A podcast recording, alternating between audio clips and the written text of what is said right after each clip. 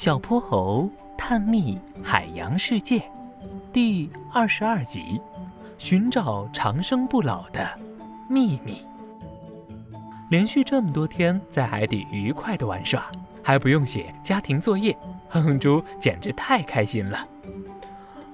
哎，真想永远在大海里自由自在的玩耍。哼哼猪，你要是想一直自由自在的玩耍，那你得长生不老才行哟。哦，对了，我们现在是在大海里。古代的人啊，就相信在无边无际的大海里藏着长生不老的秘密呢，所以他们经常会到海里寻找可以返老还童的仙术呢。那他们找到长生不老的秘密了吗？哼哼猪非常想知道答案。可就在这时，他们驾驶的金斗号大章鱼潜水艇却开进了一大群非常小却又非常美丽的水母里。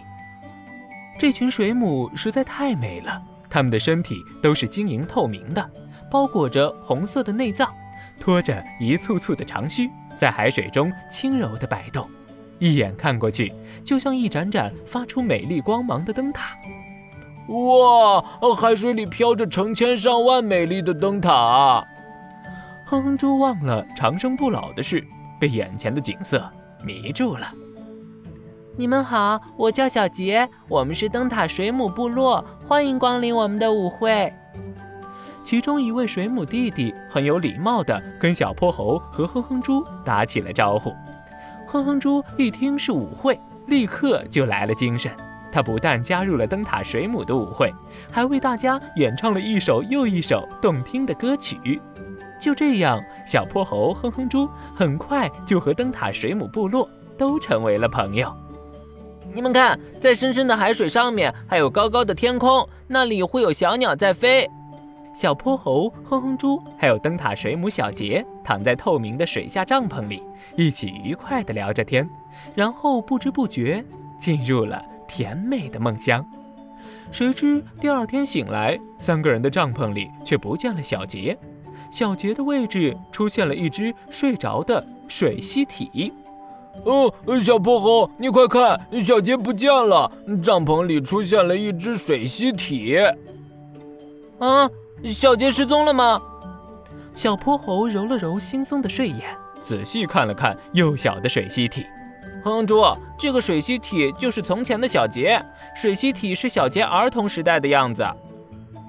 儿童时代？你是说灯塔水母小杰返老还童了吗？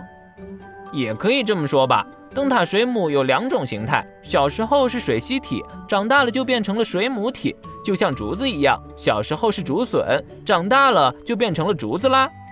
可我从没见过竹子可以再变回竹笋啊！哼哼猪的眼睛瞪得大大的，一脸不可思议的表情。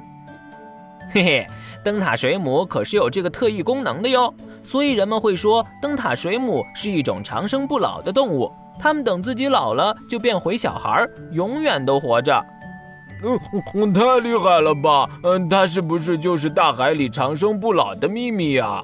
哈哈，哼猪，我刚才说的只是人们的误解罢了。其实现在你看到的水螅体只是小杰身上的细胞分化长出来的，它已经不是小杰了。等它长大了，会是另一只灯塔水母呢。哼哼猪看着帐篷里的那只水螅体。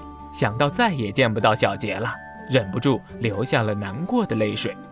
这个时候，那只睡梦中的水螅体也醒了过来，一看到小泼猴和哼哼猪，就奶声奶气地说：“你们好，你们是小杰的朋友吗？”小泼猴和哼哼猪对视了一下，一起点了点头。小杰说：“和你们一起玩耍好开心呀，他永远都不会忘记。你们就把我当成另一个小杰吧，我也会长大，会变成一只灯塔水母。到时候我们再一起玩耍，好不好？”小泼猴和哼哼猪原本流着泪的眼睛，慢慢的再次充满了笑意。嗯，虽然你已经不是小杰了，但我们的友谊是不会变的。小泼猴、哼哼猪和小水螅体拉起手唱着歌，他们找到了让友谊长生不老的秘密。小朋友们，小泼猴来考考你：灯塔水母的童年是什么呢？知道答案的小朋友，记得在评论区告诉我们哦。接下来，小泼猴和哼哼猪将带领大家去探索大海的更深处，那里还有更多好玩有趣的东西在等着我们。让我们驾驶筋斗号继续前进吧。